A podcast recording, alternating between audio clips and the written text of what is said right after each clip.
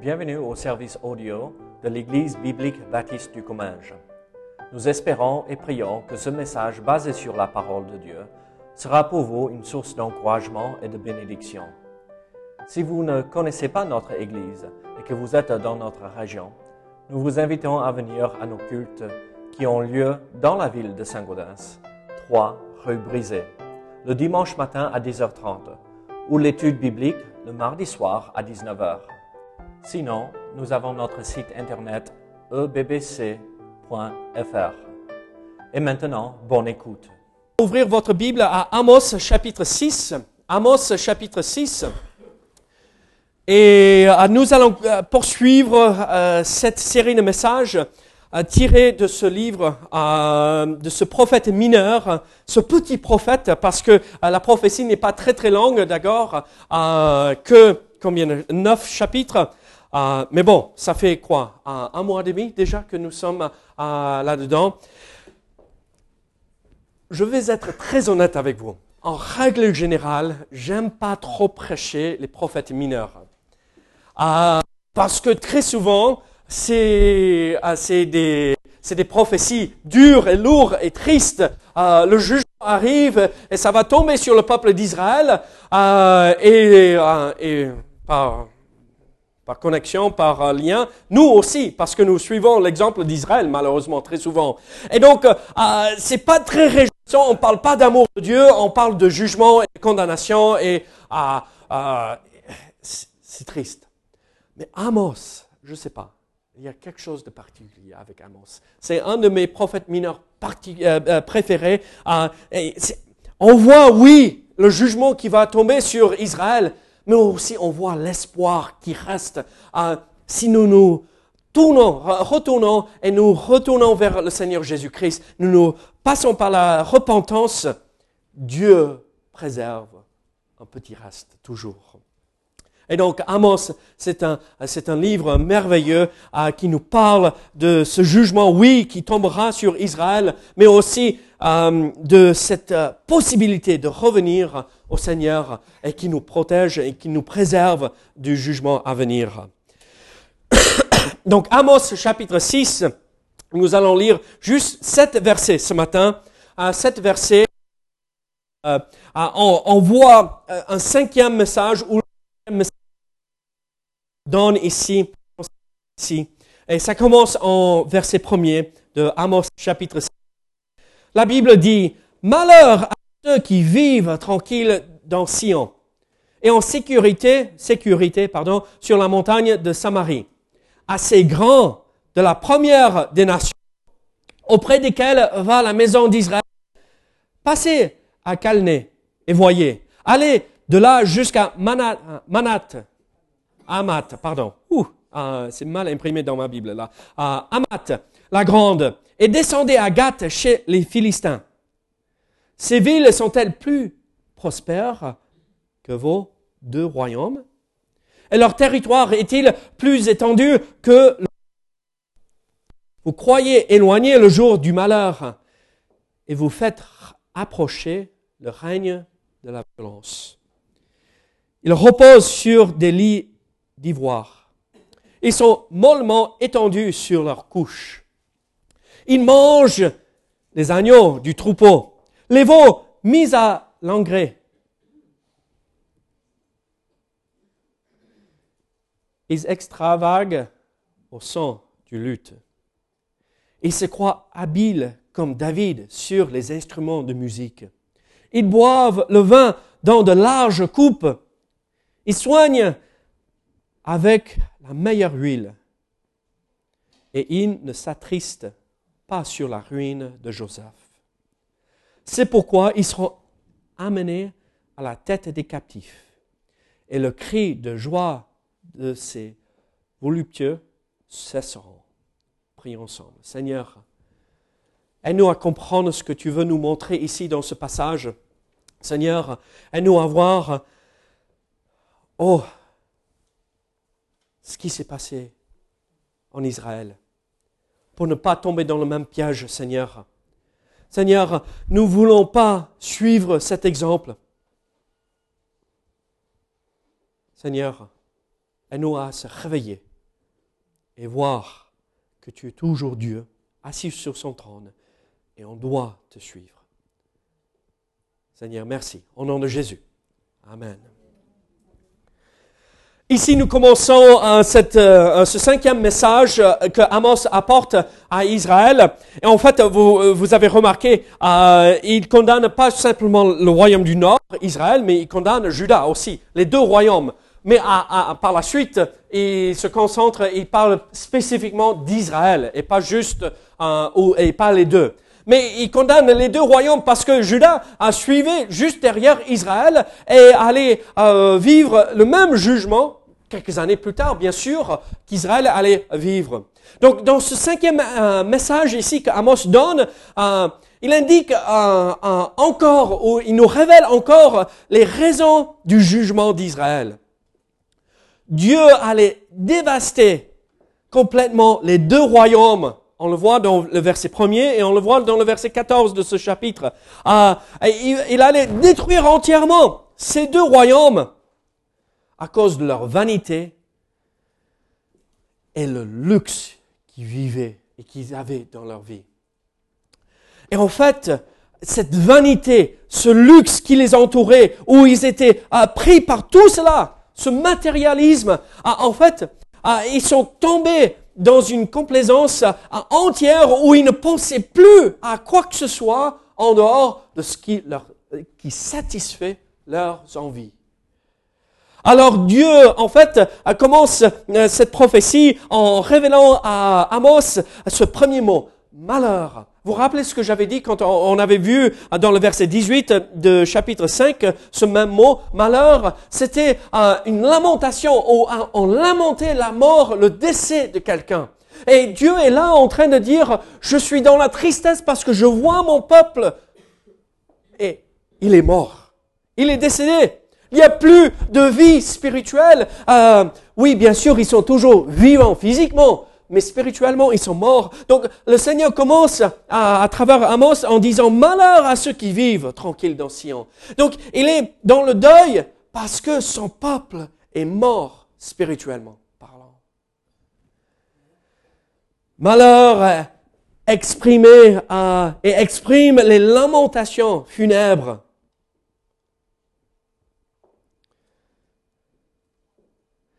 c'est-à-dire aux vivants. Malheur. Et ça a exclamé, exprimé la détresse de Dieu. Notre Dieu puissant, vous imaginez celui qui est souverain, qui est assis sur son trône. Moi, je le vois ici, quand je regarde ce premier mot, en train de pleurer pour son peuple. Oui, on sait que Dieu n'est pas comme un homme, euh, il ne va pas pleurer comme nous mais son cœur est entier en voyant le peuple de Dieu s'éloigner. Et à la fin, faire leur vie comme ils voulaient et ne pas s'en occuper de choses spirituelles. Alors Dieu pleure euh, avec agonie par rapport à la mort et le décès d'Israël causé par leur vanité et ce luxe qui les entourait, et ils sont devenus euh, entièrement euh, molles euh, par rapport aux choses spirituelles. Là, ce matin, notre objectif, c'est de voir euh, la condamnation que, euh, euh, Dieu, à travers Amos, apporte à Israël pour que nous puissions nous repérer et voir si nous suivons l'exemple d'Israël ou si nous nous avons retourné, si nous nous sommes retournés et nous allons dans le bon sens vers le Seigneur Jésus-Christ. Regardez les versets 1 et 2 et voyons ce qui s'est passé avec Israël. Pourquoi Dieu juge Israël? Versets 1 et 2. Malheur à ceux qui vivent tranquilles dans Sion et en sécurité sur la montagne de Samarie, à ces grands de la première des nations, auprès desquels va la maison d'Israël. Passez à Calné et voyez, allez de là jusqu'à Hamath, la grande, et descendez à Gath chez les Philistins. Ces villes sont-elles plus euh, prospères que vos deux royaumes, et leur territoire est-il plus étendu que le vôtre? La réponse, c'est non à ces questions. Euh, elles sont pareilles. Mais qu'est-ce que nous voyons ici? Quel est le premier problème que Israël a, entretenu euh, ou euh, le souci que Dieu voyait dans Israël et en, en Samarie? Regardez ce que Dieu dit. Vous qui vivez tranquillement à Sion et en sécurité sur la montagne de Samarie. En fait, Dieu euh, condamne Israël ici parce que vous êtes en Samarie, dans la montagne de Samarie, vous êtes euh, en Sion, là, en, en, Ju- en Juda, là, euh, Jérusalem. Euh, donc, il condamne les deux, mais principalement, on, on veut regarder ce qui se passe en, en Israël, le royaume du Nord. Et qu'est-ce qu'il dit? En sécurité sur la montagne de Samarie. Si vous regardez euh, euh, les cartes derrière votre Bible et vous retrouvez la Samarie, vous allez remarquer que la montagne de Samarie, c'était en hauteur, bien sûr, une montagne, et c'était comme une forteresse naturelle. Et il fallait passer par des petits euh, chemins pour arriver à la ville. Et il y avait euh, des châteaux forts ou euh, des choses pour empêcher que les gens puissent monter à Samarie pour qu'ils soient tranquilles et qu'ils n'aient pas peur d'être attaqués. Et alors, euh, ce que Dieu dit ici, vous avez passé votre confiance dans votre propre puissance, vous êtes fort, vous n'avez pas besoin de moi et vous vous débrouillez sans moi. Et alors, euh, ce que Dieu est en train de dire ici, vous pensez que vous êtes puissant et vous avez l'impression d'avoir une force, une puissance que vous n'avez pas. Ils étaient remplis d'orgueil à cause de cela aussi. Regardez la suite de ce verset assez grand de la première des nations, auprès desquelles va la maison d'Israël. Qu'est-ce que Dieu est en train de dire? Ah, mais regardez vos élus, entre guillemets vos élus ah, de l'époque, d'accord? Ah, L'équivalent de nos élus aujourd'hui. Ah, les grands, et vous croyez vous êtes ah, la première des nations, la plus grande, la plus forte, la, la plus importante dans le monde entier. Et regardez-nous, on est les plus forts, on est les plus beaux. Ah, si vous, nous étudions l'histoire d'Israël, il n'y a aucun moment depuis Salomon que Israël était aussi forte qu'à cette époque. Ici, là. Donc, d'un côté, humainement parlant, ils avaient raison. Regardez-nous, on est les plus forts. Tous les autres pays autour ont, tombé. Ah, nous sommes là. Nos, frontières ah, grandissent. On a de plus en plus de territoire. On a nos maisons d'hiver et on a nos maisons d'été. Ah, on a nos lits faits en bois, mais avec des l'ivoire bien incrusté dans le bois, c'est beau. Ah, si vous avez de l'ivoire chez vous, je ne vous condamne pas, mais bon, ah, peut-être sur le piano, ah, d'accord, je comprends, mais, euh, mais c'était toute cette façon de vivre. Regardez-nous, nous sommes forts, nous sommes puissants, il n'y a personne qui peut nous toucher. Même si les autres viennent nous attaquer et, euh, à notre ville capitale, personne ne va pouvoir monter. On, sera toujours en sécurité. Et alors, en fait, ce qui a éloigné Israël de Dieu, c'est le fait qu'ils se confiaient dans leur propre puissance. On parle de Calné, euh, qui est appelé aussi Calno en euh, chapitre 10, euh, Hamath et Gath. Bon, Calné et Hamath étaient des euh, cités-États euh, dans le nord d'Aram. Elles ont tombé sous le siège et la guerre en 854 à 846 avant Jésus-Christ. Ces villes étaient des villes forteresses où on aurait dit personne ne pourrait les prendre. Gath était dévasté en 815 avant Jésus-Christ par Azaël, roi d'Aram.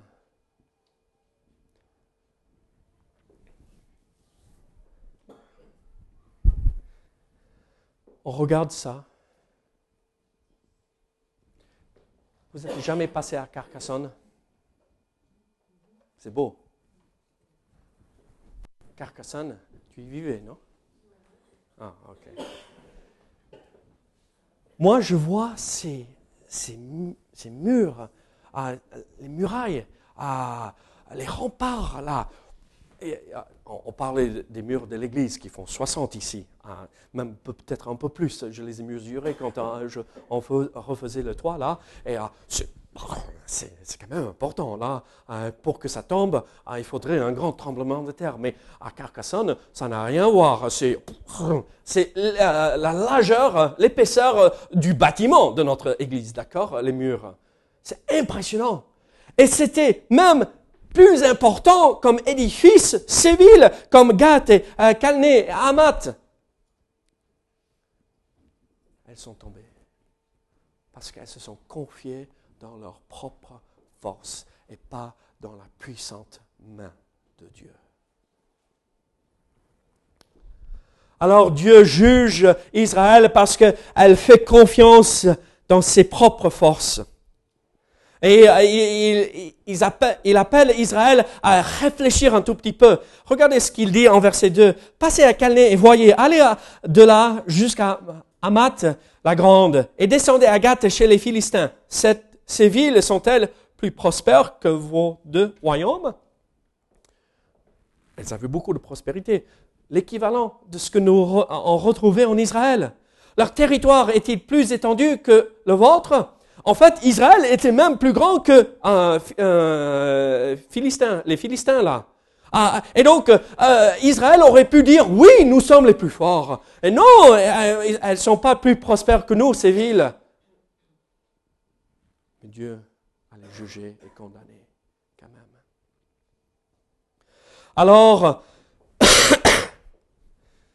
on voit la première raison euh, pour laquelle Dieu jugera Israël, parce qu'elle s'est confiée en elle-même et pas en lui.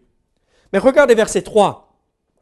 Vous croyez éloigner le jour du malheur et vous faites approcher le règne de la violence. Restez avec moi, d'accord, quand j'explique ceci. Mais qu'est-ce que nous voyons ici? Vous faites, vous croyez éloigner le jour du malheur et vous faites approcher le règne de la violence. Ici, moi, la condamnation que moi je vois ici dans ce passage, c'est cette impression qu'Israël a, a progressé. Et en fait, le plus qu'ils avançaient, euh, le plus de progrès qu'ils avaient, ils éloignaient le jour du malheur. On, on a des nouveaux moyens. On a l'eau qui coule dans les maisons. On a l'évacuation. euh, on a des médecins et de la médecine. Et on éloigne le jour du malheur, le jugement, et on s'occupe de nous-mêmes avec le progrès. Et Dieu dit non. En fait, le plus de progrès que vous faites,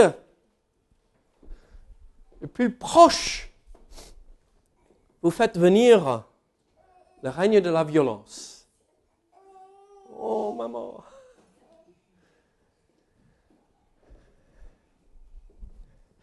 Israël croyait éloigner le jour du malheur, le jour où la mort allait tomber sur eux. Mais en fait, en faisant du progrès, il faisait approcher règne de la violence. Vous avez vu ce qu'on a vu?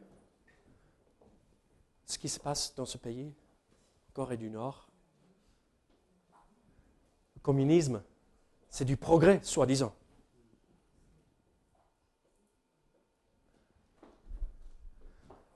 Et à la fin, vous savez ce qui se passe? Le plus de progrès que nous faisons, le plus violent que nous devenons.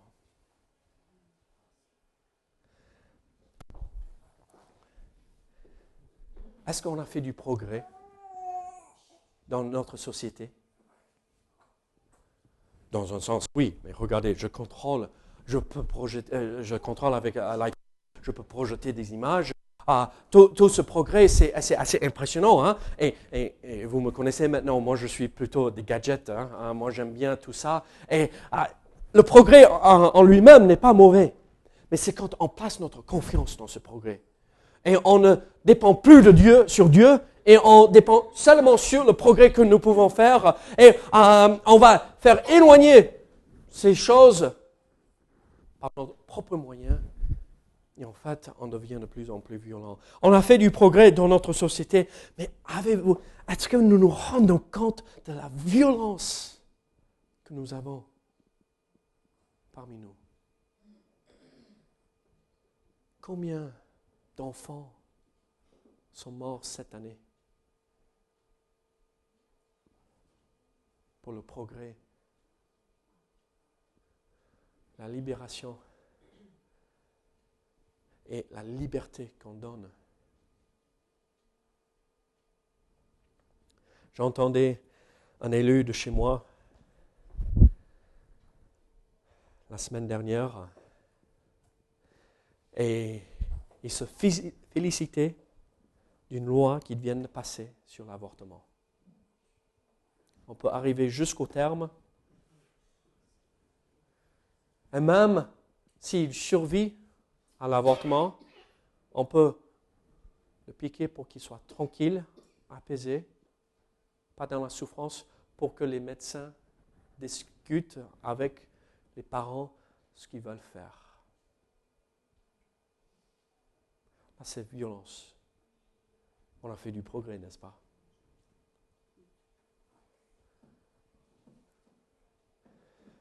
Mes amis, Israël croyait avancer et faire du progrès et retrouver une liberté. Et en fait, euh, ce qui s'est passé, au lieu de retrouver euh, le progrès, qui est une bonne chose, mais euh, pas se confier dans ce progrès, se confier en Dieu, qu'est-ce qu'ils faisaient Ils attiraient le jugement et la violence. La règne de la violence était là. Alors Dieu condamne Israël parce qu'ils se confiaient en eux-mêmes, leur propre puissance. Il disait, euh, regardez tout le progrès que nous avons fait et on va se débrouiller nous seuls, sans Dieu. Mais regardez verset 4, ce que euh, Dieu dit ici. Ils reposent sur des lits d'ivoire. Ils sont mollement étendus sur leur couche. Ils mangent les agneaux du troupeau, les veaux mis à l'engrais. Oh là, euh, on parle des bons steaks. On parle du gigot d'agneau là, euh, de Pâques. Ah, là, on touche quelque chose de très proche, la viande. Hein? Quelqu'un lèche les lèvres déjà. Ah, mais, ah, mais, regardez, à l'époque, on ne mangeait pas très souvent de la viande. C'était quelques fois dans l'année, surtout pour les grandes fêtes. Et qu'est-ce que euh, Dieu dit ici? Mais regardez ce que vous avez. Je vous ai béni, vous avez, vous pouvez manger de l'agneau et euh, des veaux. chaque jour, vous vous nourrissez comme des rois. Vous avez des lits avec un incrusté de l'ivoire. Ah, vous imaginez comment c'était beau de voir ça ah, vous n'êtes jamais passé dans des musées et vous avez vu ces lits, euh, ces lits et ces, meubles incrustés d'ivoire. Ah, c'est beau. Euh, un, un, jour, si j'ai un petit truc en ivoire chez moi, ça serait chouette. Mais ça prenait toute leur vie. Toute leur vie était ça. Et regardez, Passez à verset 4. Ils reposent sur des lits d'ivoire, ils sont mollement étendus sur leur couche. Mollement étendus, ça a l'idée euh, d'une stupeur due à l'ivresse. On est là,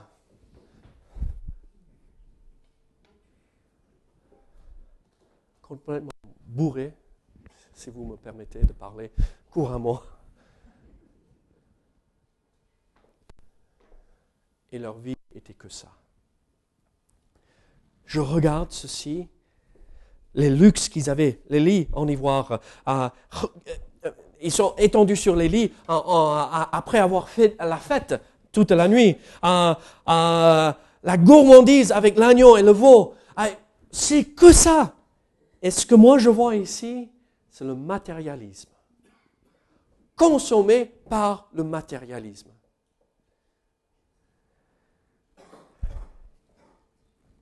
Est-ce que avoir des choses, c'est mauvais? Non. Mais si on vit que pour ça, et seulement pour ça, là se retrouve le problème.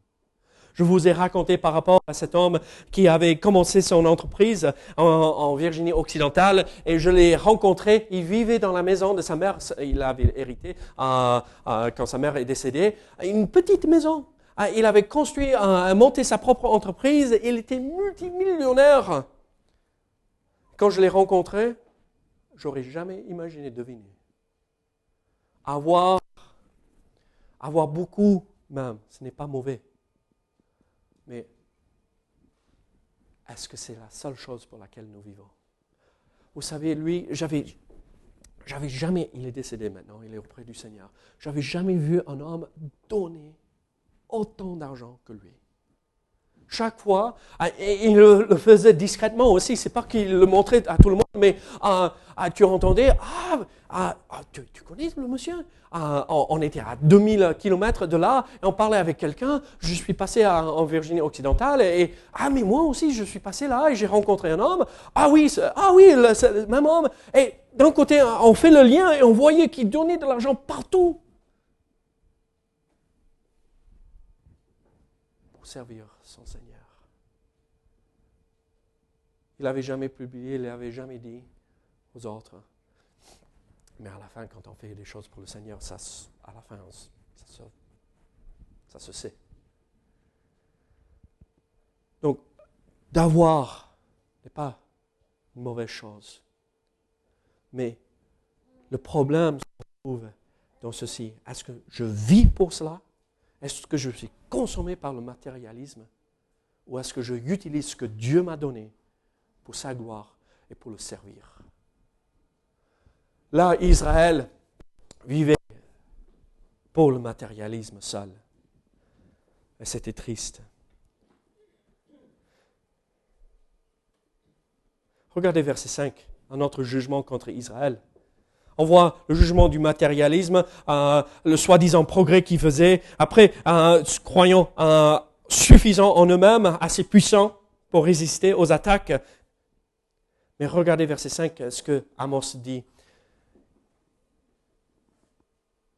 Ils extravaguent au son du luth. Ils se croient habiles comme David sur les instruments de musique. Là, je lisais ça et je me suis posé la question. Mais le pauvre David, mais pourquoi il est impliqué dans tout cela? Mais à, quoi euh, ça concerne David et tout cela David n'est-il pas connu comme l'homme après le cœur de Dieu? Et en fait, euh, Amos ne condamne pas David. Ah, vous avez dû comprendre cela. En fait, euh, dans ces fêtes, euh, les Israélites étaient là sur leur lit avec euh, les instruments qu'ils inventaient eux-mêmes en se disant on est comme David, euh, il fallait un nouveau truc, il fallait un nouveau, une nouvelle chanson, il fallait être attiré par les émotions. Ah, on est doué, regarde, écoute cette nouvelle chanson que j'ai inventée. Ils vivaient que pour les émotions. Oh, tu as entendu ce nouveau-là. Oh, tu as vu celui-là. Tu as vu ceci. Et en fait, il se comportait euh, comme un roi tout le temps. Comme j'avais déjà dit, il mangeait comme des rois. Il, dormait dans des lits euh, de rois. Et il croyait être aussi doué dans la musique que David.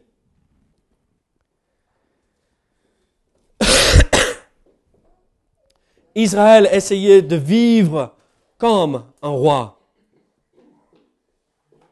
En fait, Israël était prise par le euh, divertissement comme toute autre nation qui est devenue prospère.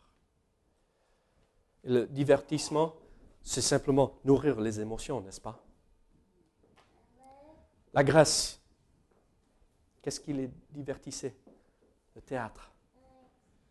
Rome, le Colisée. Colisée, pardon. Qu'est-ce que nous avons? La télé-réalité.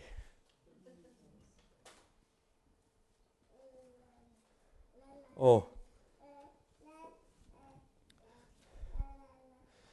Rome, le pain et les jeux. N'est-ce pas? Qu'est-ce que nous avons aujourd'hui, nous? Alors nous voyons qu'ils étaient pris par le divertissement, les émotions, l'émotionnalisme. Il faut toujours un, nouveau high. Il faut un nouveau événement, une nouvelle situation qu'on vive. Et sinon, on n'est pas satisfait, on n'est pas bien. Où se trouve la paix et le calme avec le Seigneur dans tout cela? Mais on, on poursuit, on continue, c'est triste. Euh, regardez verset, euh, verset euh, 6. Ils boivent le vin dans de larges coupes. Ils soignent avec la meilleure huile. Ils ne s'attristent pas sur la ruine de Joseph. Qu'est-ce que nous voyons ici encore? Ah, Nous voyons l'excès. Dieu juge Israël à cause euh, de l'excès. Ils boivent le vin dans de larges coupes. Il ne se satisfait pas juste d'une un, gobelet, d'accord? Euh, Il faut, euh, en fait, le même mot, euh, large coupe, c'est traduit par ailleurs comme bol. Vous imaginez, vous, vous- buvez le café le matin dans des bols. Et pas un large bol, d'accord? Et c'est là ce qu'il faisait. On remplit de vin et on va boire ça. Oh, l'huile pour soigner, c'est important, n'est-ce pas? Oui. Soigner aussi, c'est bien, mais soindre aussi. Mais c'est euh, l'idée de euh, pour la santé là. Regardez, c'est pas mauvais d'avoir tout ça. Mais si on vit que pour ça et avoir le meilleur, la nouvelle marque. Oh, il n'y a même pas de marque. J'ai ces chaussures depuis 10 ans. J'ai changé les euh, semelles à, à deux fois, trois fois déjà. C'est une marque.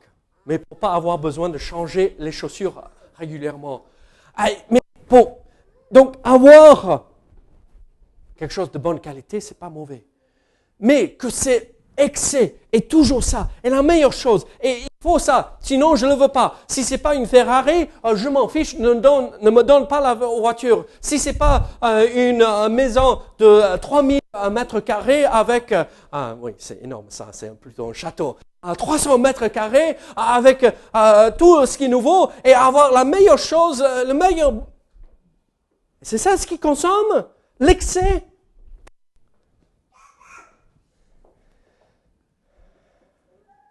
Dieu allait juger à cause de ça. Quel était le résultat? En fait, quand nous voyons ce jugement qui est tombé sur Israël euh, et euh, qui allait tomber sur Israël, euh, la condamnation, il y a, deux possibilités ici. La première possibilité, c'est ce que nous retrouvons en verset 7. Regardez verset 7. C'est pourquoi ils seront amenés à la tête des captifs. Qui? Ceux qui se croient grands, puissants, ah, qui sont pris ah, dans ah, le matérialisme et tout ce que nous venons de voir. Et les cris de joie de ces voluptueux cesseront. Dieu allait juger. Voilà la première possibilité. Si nous sommes consommés par ces choses comme Israël a été consommé. Mais il y a une deuxième possibilité. Il y a, on n'est pas obligé de suivre cet exemple qu'Israël nous a laissé. Regardez, voici la deuxième. Regardez Romains chapitre 1, verset 16. Romains 1, verset 16. Écoutez ce verset. Si nous ne voulons pas tomber sous le, euh, sous le jugement de Dieu, il faut reconnaître et proclamer la vraie, euh, la vraie seule puissance, Jésus-Christ. Écoutez, car je n'ai point honte de l'évangile de Christ. C'est une puissance de Dieu pour le salut de quiconque croit, du juif premièrement, puis du grec. Au lieu de se dire, nous sommes autosuffisants, on n'a pas besoin de Dieu, on n'a pas besoin de quoi que ce soit parce que nous sommes assez puissants nous-mêmes, comme Israël disait, Oh, on est dans la montagne de Samarie, personne ne peut nous toucher. Plaçons notre confiance dans la puissance de Dieu. Car je n'ai point honte de l'évangile de Christ, c'est une puissance de Dieu pour le salut de quiconque croit. Si nous ne voulons pas tomber sur le jugement, regardons et fixons notre regard sur la puissance de Dieu, qui est assez puissant pour nous sauver. Vous voulez connaître le vrai progrès? Le vrai progrès de se, de s'humilier et de devenir de plus en plus petit et laisser Christ croître en nous, comme Jean-Baptiste avait dit. Moi, je dois diminuer, lui, il doit. Ça, c'est le vrai progrès. Ça, c'est ce qui apporte la joie, le bonheur. Et ça, c'est le progrès qui durera pour l'éternité. La puissance de Dieu, le progrès en, en, se diminuant, en laissant Dieu croître dans notre vie. Regardez Matthieu chapitre 16. Matthieu chapitre 16. Le matérialisme qui détruisait et qui attirait le jugement de Dieu sur Israël. Regardez Matthieu 16, verset 26.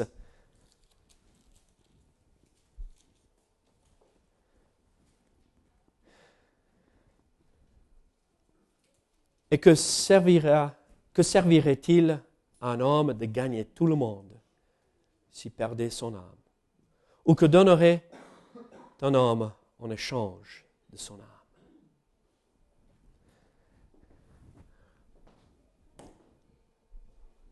Ça ne sert à rien de gagner le monde entier, d'avoir tout. Et moi, je suis le premier ici à me dire, attention David, je viens d'acheter une maison, je n'ai jamais vécu dans une maison aussi grande de celle que je viens d'acheter. Ah, je regarde et je me dis, mais c'est chez moi ça? Ah, Moi, je suis... Mais comment c'est possible? Seigneur, tu es bon. Mais est-ce que je suis tellement pris par ce, matériel? Est-ce que je vis entièrement et seulement pour ça? Ou est-ce que je vis pour le Seigneur? Que servirait-il un homme de gagner tout le monde s'il perdait son âme? Vous savez ce qui se passe dans le monde actuellement? On est tellement consommé par le matérialisme. Il faut que j'ai, il faut que euh, euh, j'ai le plus grand, le plus fort, le plus puissant, et tout ça. On oublie de fixer nos yeux en haut et regarder le maître. C'est le matérialisme au lieu du maître, le souverain, Dieu Tout-Puissant.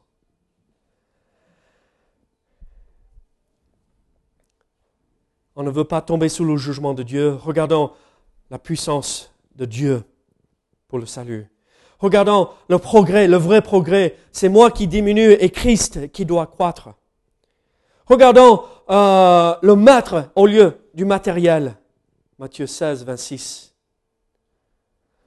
Israël était pris par les émotions, euh, le divertissement, mais regardez euh, ce qui les seules vraies émotions dignes et justes et correctes. Philippiens chapitre 4.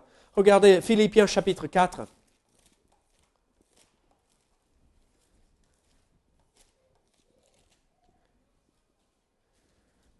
Réjouissez-vous toujours dans le Seigneur. Je le répète, réjouissez-vous que votre douceur soit connue de tous les hommes. Le Seigneur est proche. Ne vous inquiétez de rien, mais en toute chose, faites connaître vos besoins à Dieu par des prières et des supplications, avec des actions de grâce. Et la paix de Dieu qui surpasse toute intelligence gardera vos cœurs et vos pensées en Jésus-Christ. Ah, c'est les émotions saines et justes. Et pas juste chercher le divertissement pour qu'on ait un, nouveau high.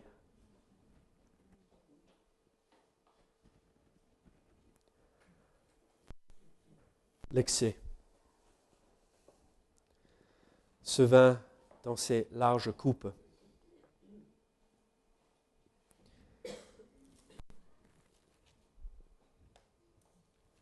Romains chapitre 5, versets 6 à 9.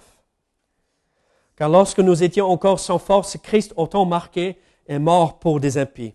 À peine mourrait-on pour un juste. Quelqu'un peut-être mourrait pour un homme de bien. Mais Dieu prouve son amour envers nous en ce que lorsque nous étions encore des pécheurs, Christ est mort pour nous. À plus forte raison donc maintenant que nous que nous sommes justifiés par son sang, serons-nous sauvés par lui de la colère. Au lieu d'être donnés aux excès, soyons donnés à Dieu comme il s'est donné pour nous. Quand nous étions toujours ennemis, il a donné Jésus-Christ afin qu'il meure sur la croix pour me sauver. Est-ce que j'ai donné ma vie entière pour le servir, pour le suivre, pour le glorifier ici-bas?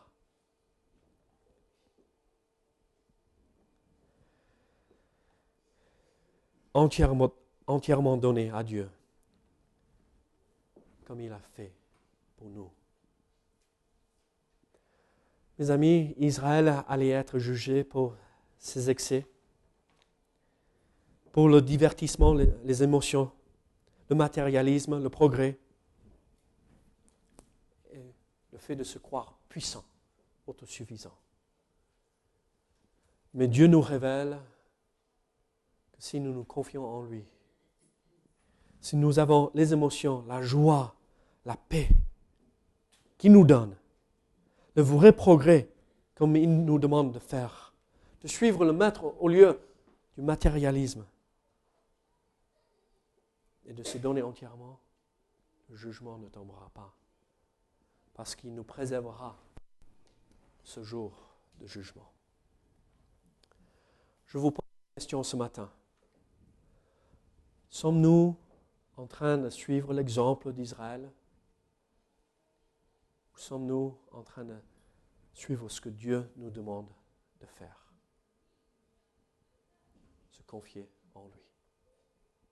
Prions ensemble. Seigneur, merci pour ton amour. Seigneur, merci pour cet exemple triste, oui, mais cet exemple nous est donné.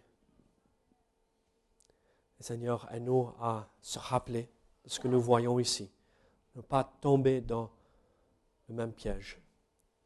Au nom de Jésus. Amen.